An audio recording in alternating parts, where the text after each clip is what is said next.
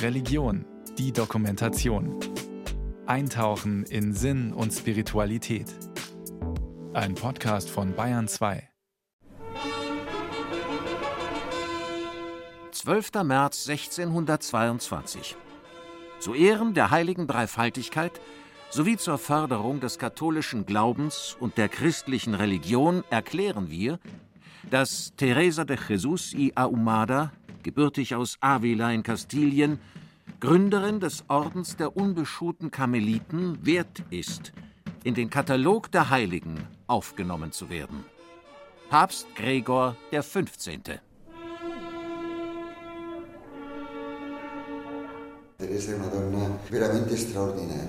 Teresa von Avila war eine Frau mit erstaunlicher Kraft. Heute lenkt uns viel Äußerliches vom Wesentlichen ab. Wir leben extrem oberflächlich. Teresa hat dagegen immer die Tiefe gesucht, das Authentische, die Wahrheit in allem. Das ist ein wichtiger Impuls für unsere Zeit. Teresa war ein Mensch, der unglaublich eigenständig dachte. Teresa hat für die Frauen gekämpft. Und sie hatte ein ganz tiefes Verständnis von Kirche. Das war für sie wirklich die Wahrheit. Und dem wollte sie treu bleiben. Aber sie hat im Grunde genommen die Kirche korrigiert. Sie hatte als Frau viele Probleme in der damaligen Zeit, in einer von Männern dominierten Gesellschaft. Aber sie hat sich niemandem unterworfen, sondern ihr Leben überzeugend und entschlossen gelebt, mit einer Kraft, die von innen her kommt. Auch das können wir heute von ihr lernen.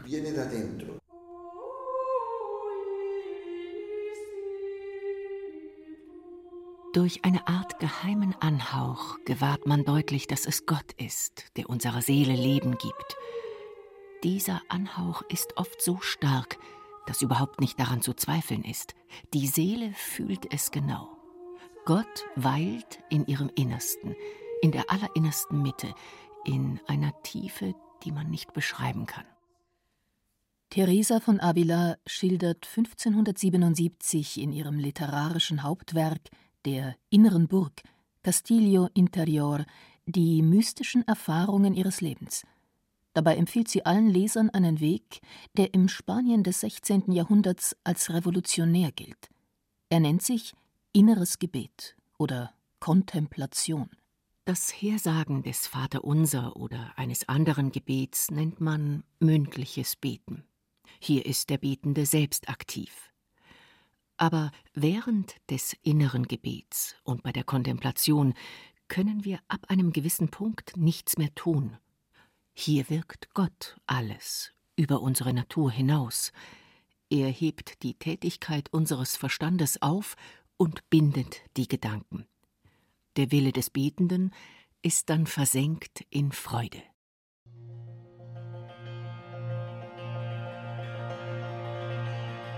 Avila die kleine Stadt im Hochland nordwestlich von Madrid ist von einer wehrhaften mittelalterlichen Mauer umgeben. Hier entstand im 13. Jahrhundert die erste gotische Kathedrale Kastiliens. Trotz ihrer Größe vermittelt sie durch den farbigen Sandstein in ihrem Innenraum Wärme und Spiritualität. Etwas unterhalb der Stadt liegt im Grünen das mächtige Karmelitinnenkloster zur Menschwerdung, das Monasterio de Encarnación.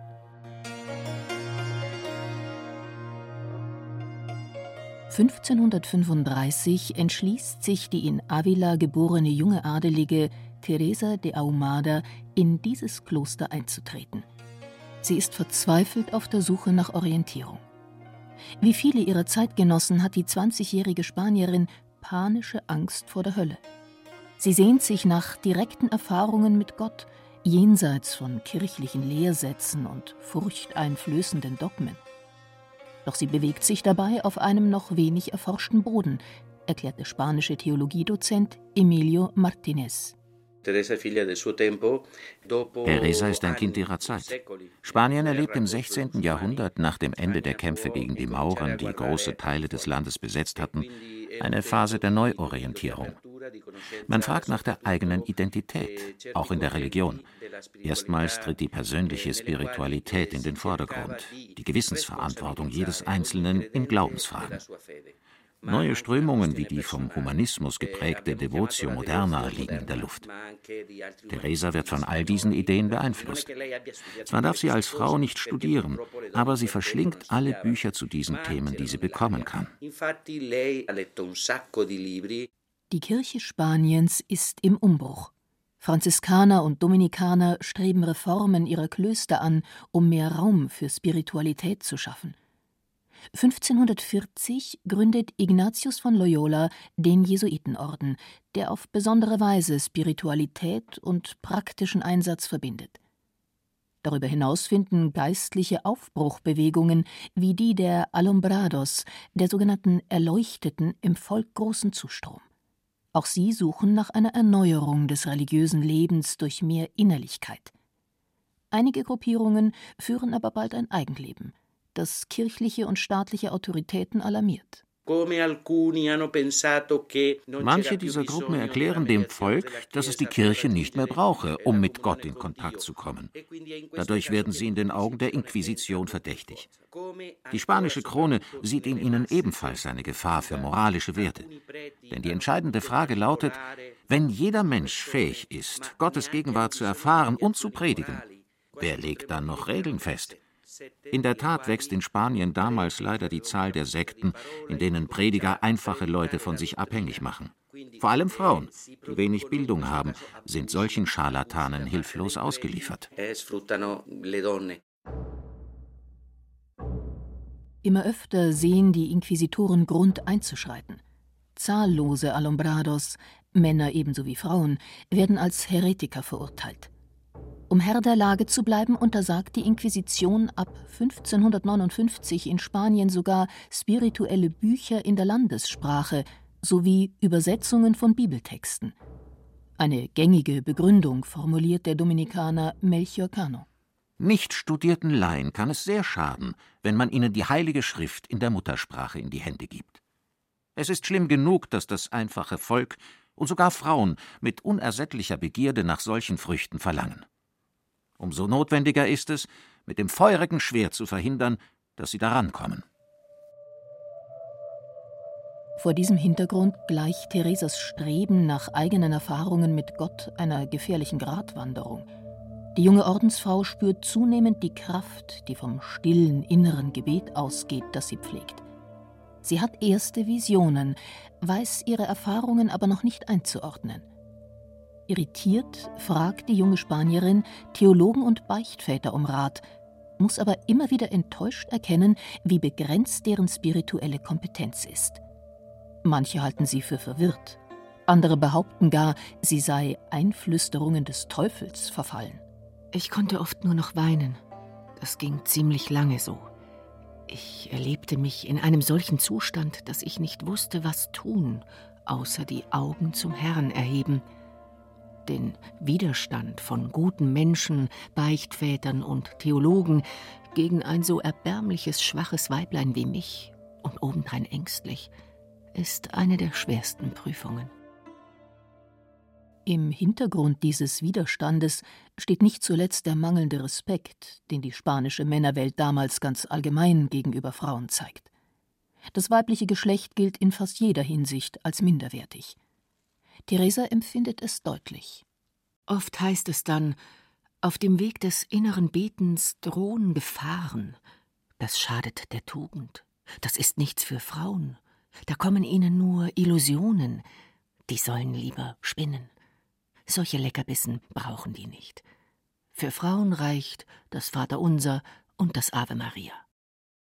Dass Theresa trotz all dieser Hindernisse ihren Weg findet, verdankt sie nicht zuletzt der fachkundigen Beratung durch einige Jesuiten, die sie in den 50er Jahren des 16. Jahrhunderts kennenlernt. Sie öffnen ihr die Türen zu den theologischen Reformkreisen Avilas, in denen aufgeschlossene Schultheologen, Intellektuales und Mystiker, Espirituales, das Gespräch suchen. Hier begegnet Theresa erstmals Gleichgesinnten.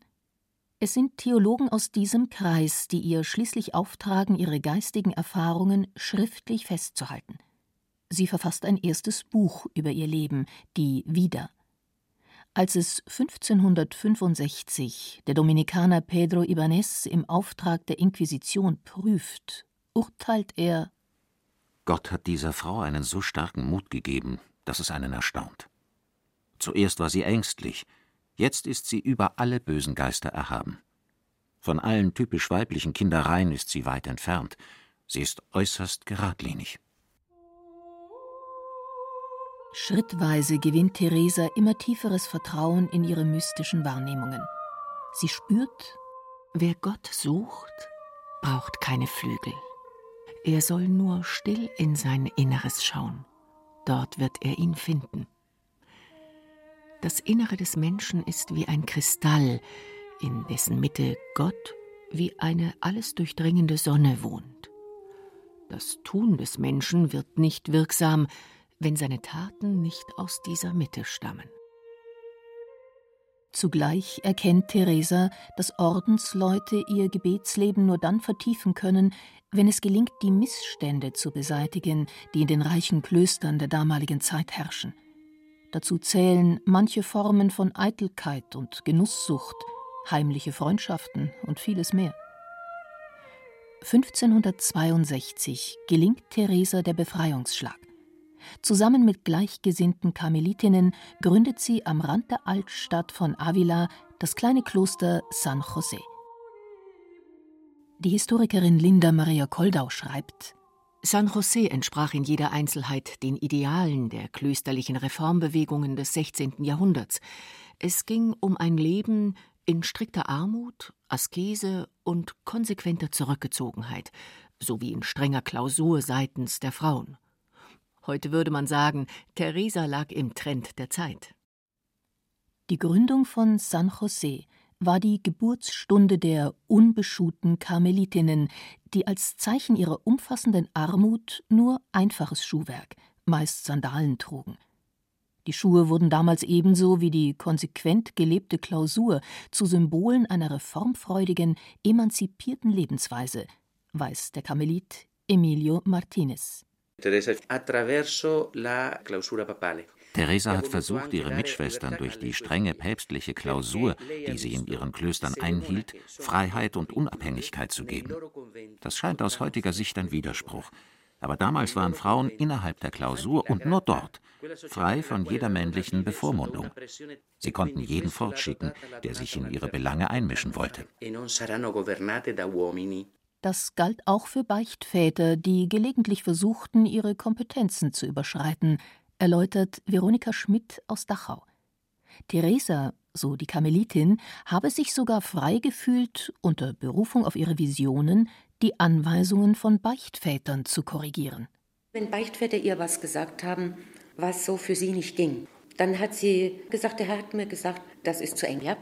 Und von daher hat Theresa für ihre Klöster zum Beispiel die Erlaubnis gegeben, dass jede Schwester, die mit dem Beichtvater, der normalerweise zum Kloster kommt, nicht zurechtkommt, das Recht hat, einen anderen zu beanspruchen. Diese Freiheit hat sie gegeben. Dabei dürfe man nicht übersehen, meint Schwester Veronika, dass Theresa bei allem, so auch im Blick auf die Rechte von Frauen, eine gesunde Balance anstrebte. Sie hat schon für die Frauen gekämpft und hat auch gesagt, da ist viel Unrecht uns traut man nichts zu. Und auf der anderen Seite hatte sie so gute Freunde, Männer, die sie unglaublich schätzte. Sie hatte eine ganz tiefe, innige Freundschaft mit Pater Gracian. Sie hatte einen kongenialen Mitbruder, Johannes vom Kreuz. Also sie hat die Männer genauso geschätzt wie die Frauen.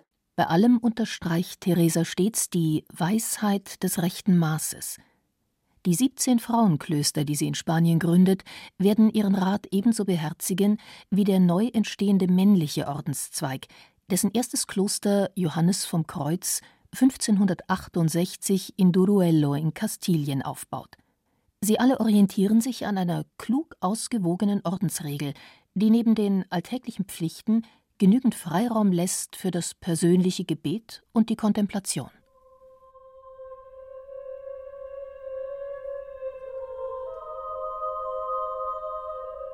wenn du dich mit der mystischen Schau beschäftigst. Lass alles hinter dir zurück, was wahrgenommen und gedacht wird. Und brich auf, um eins zu werden mit dem, was mehr ist als alles Sein und Erkennen.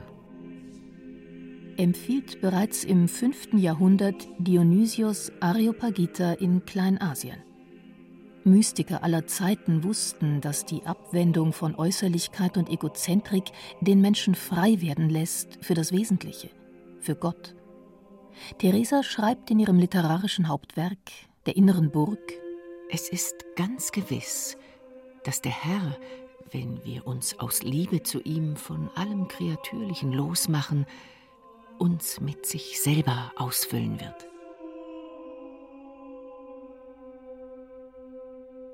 Die Mystikerin schildert in ihren Texten sieben Stufen, auf denen der Betende Gott näher kommt. Unbeschuhte Karmeliten und Karmelitinnen in aller Welt folgen Theresas Anweisungen bis heute, so auch Maria Perez aus Valencia. Uh, Wir haben als Schwestern neben unserem gemeinschaftlichen Gebet täglich zwei Stunden Zeit für unser persönliches, stilles Gebet. Wir können uns dazu an jeden beliebigen Ort zurückziehen. Und dann versuchen wir, wie Theresa es gelehrt hat, zu Gott nicht nur mit Worten zu beten, sondern mit unserem ganzen Geist und Herzen bei ihm zu sein.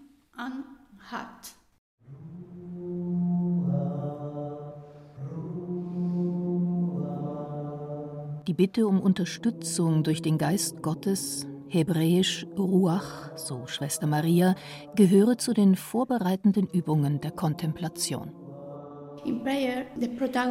Es ist Gott, der uns im Gebet führt. Er begleitet uns wie ein Freund. Theresa lehrt uns, in Liebe bei ihm zu verweilen. Entscheidend ist dabei die Ruhe, denn Gott ist das wahre Wort, das in der Stille zu uns spricht. Aber Theresa sagt auch, am tiefsten Punkt unseres Inneren gibt es keine Worte mehr. Gott und die Seele begegnen sich dort in absoluter Stille. Die Kontemplation ist eine Art zu beten, bei der wir das erleben. Sie ist immer ein Geschenk Gottes. Wir können sie mit verschiedenen Techniken vorbereiten und demütig darum bitten, aber letztlich wird sie uns geschenkt. Wir selbst können sie nicht bewirken.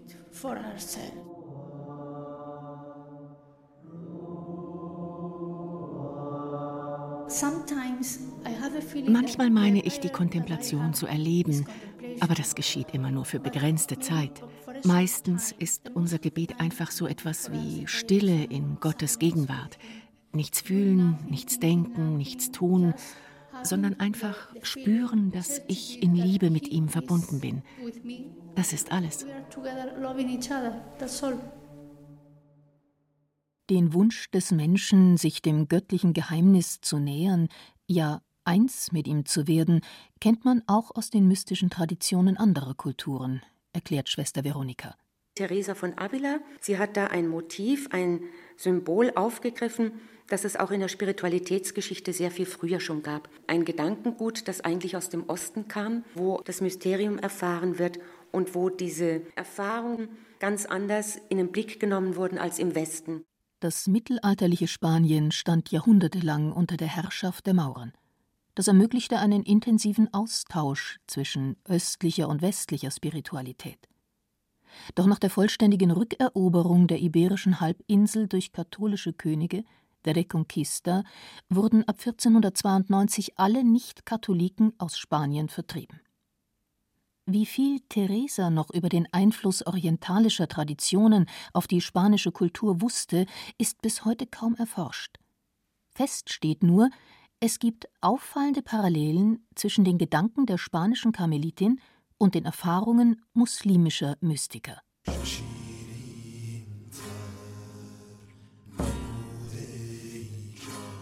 Gott spricht zum Betenden Dein glühendes Bitten und dein ganzes Bemühen, mich zu erreichen, ist nichts anderes als meine Hände, die dich an mich ziehen. Und auf jeden deiner Schreie, O mein Gott, antworte ich hundertfach, hier bin ich. Meine Antwort gebe ich dir ohne Worte, aber du kannst sie vom Kopf bis in die Zehen spüren.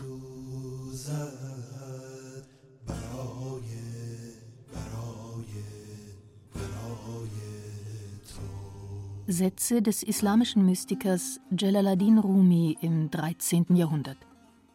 Teresa von Avila wiederum berichtet in der inneren Burg: Wenn die Seele entbrannt ist und sich verzehrt, geschieht es oft, dass sie so etwas wie ein feuriger Pfeil trifft. Was es auch sein mag, man erkennt klar, dass es nicht aus unserer Natur kommen kann. Der Schmerz, den ich in solchen Momenten spüre, ist so stark, dass er mich Klagen ausstoßen lässt.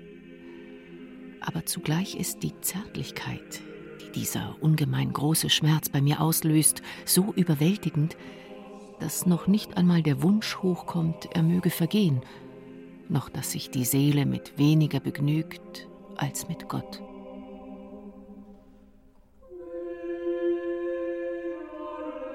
Seelische und körperliche Wahrnehmungen der Mystiker fließen ineinander.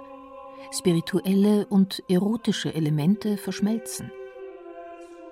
Der spanische Dozent Emilio Martinez kommentiert die Mystik beschreibt Momente, in denen Gott den Menschen berührt. Für jeden, dem das widerfährt, hat es andere Konsequenzen. Teresa erlebt Visionen und Ekstasen, aber all diese Details sind zweitrangig. Entscheidend ist, ein Mystiker erfährt Gottes alles durchdringende Gegenwart. Daher verbindet die Mystik Menschen verschiedener Religionen. In den unterschiedlichen Kulturen haben Mystiker dem Göttlichen, dem sie begegneten, verschiedene Namen gegeben, erläutert Elmar Salman. Er hat an der Benediktinerhochschule Sant'Anselmo in Rom lange ein Institut für Philosophie und Mystik geleitet. Es gibt im seelisch-religiösen Erleben selbstverständlich Parallelen. Vor allem in dem, was ich pneumatische Mystik nenne, also wo der Geist Gottes und der innere Geist des Menschen einander berühren. Theresa von Avila hat es so ausgedrückt. Wer sich Gott nähert und sich mit ihm verbindet, wird ein Geist mit ihm. Es ist dann, als weilte die Seele nicht mehr im Leibe, da ist nur noch Geist. Diese geheimnisvolle Vereinigung vollzieht sich in der allerinnersten Mitte der Seele, dort wo Gott selber weilt. Bei Therese von Avila. Da wird Gott im Inneren des Gefühls so gegenwärtig, dass er den Mystiker in Beschlag nimmt. Es kostet ihn viel und er spürt, dass ihn da etwas durchströmt, durchquert, dessen er nicht Herr ist und das doch ihn eigentlich erst zu seiner Freiheit und Bestimmung führt. Für Theresa besteht kein Zweifel. Es ist der Gott des christlichen Glaubens, dem sie in ihrem Inneren begegnet. Er ist es, der ihre Seele auf den Weg der Kontemplation führt. An ihm, rät Theresa, sollten sich auch ihre Mitschwestern stets orientieren. Gott bleibt immer auch das Du. Und Jesus Christus sagt, diesen Führer müsst ihr mit euch nehmen, sonst verirrt er euch. Und das ist eine sehr kluge Anweisung, das innere Gebet ist für Theresa das Zentrum, um das sich alles dreht und drehen soll. Das eigene Leben, die Klöster, die Kirche. Aus der mystischen Begegnung mit Gott, davon ist die Karmelitin überzeugt, erwächst alles Gute, auch jede sinnvolle Reform oder Neuerung.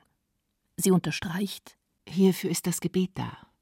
Das ist die Bestimmung dieser geistlichen Vereinigung, dass ihr immerfort Werke entsprießen. Werke. Theresa muss zeitlebens um die Durchsetzung ihrer Ideale kämpfen. Mehr als einmal wird sie brutal verleumdet und bei der Inquisition verklagt. Ihre Klöster werden unentwegt durch kirchenpolitische Machtkämpfe bedroht. Nicht zuletzt erfährt die Mystikerin immer wieder schmerzlich die Grenzen, die ihr als Frau in der damaligen Gesellschaft und Kirche gesetzt sind. 1582 stirbt sie, krank und körperlich entkräftet, in Alba de Tormes auf dem Weg in ihr Zuhause, das kleine Kloster San José in Avila. Doch schon 1622 wird der Vatikan Theresas Ideale durch ihre Heiligsprechung endgültig bestätigen. 1970 ernennt Papst Paul VI. die Spanierin als erste Frau in der Geschichte zur Kirchenlehrerin. Wir sollten die Bedeutung der Spiritualität Theresas für unsere Zeit neu entdecken. Wir Christen haben uns bisher oft zu stark auf äußerliche Veränderungen der Gesellschaft oder der Kirche konzentriert. Das ist nicht genug. Wir müssen der mystischen Erfahrung und unserer geistigen Entwicklung mehr Gewicht geben. Denn hier liegt der Ausgangspunkt für alles andere. Betont der spanische Karmelit Agustí Borel. Er ist derzeit in Rom als Generalvikar für die Klöster der unbeschuhten Karmeliten rund um den Globus verantwortlich. Sie umfassen heute etwa 4000 Männer und mehr als 10.000 Frauen. Diese Konvente, hofft Borel, sind Keimzellen, die die Ideale der heiligen Teresa in die Zukunft tragen und durch ihre Spiritualität einen bescheidenen Beitrag zu einer besseren Welt leisten.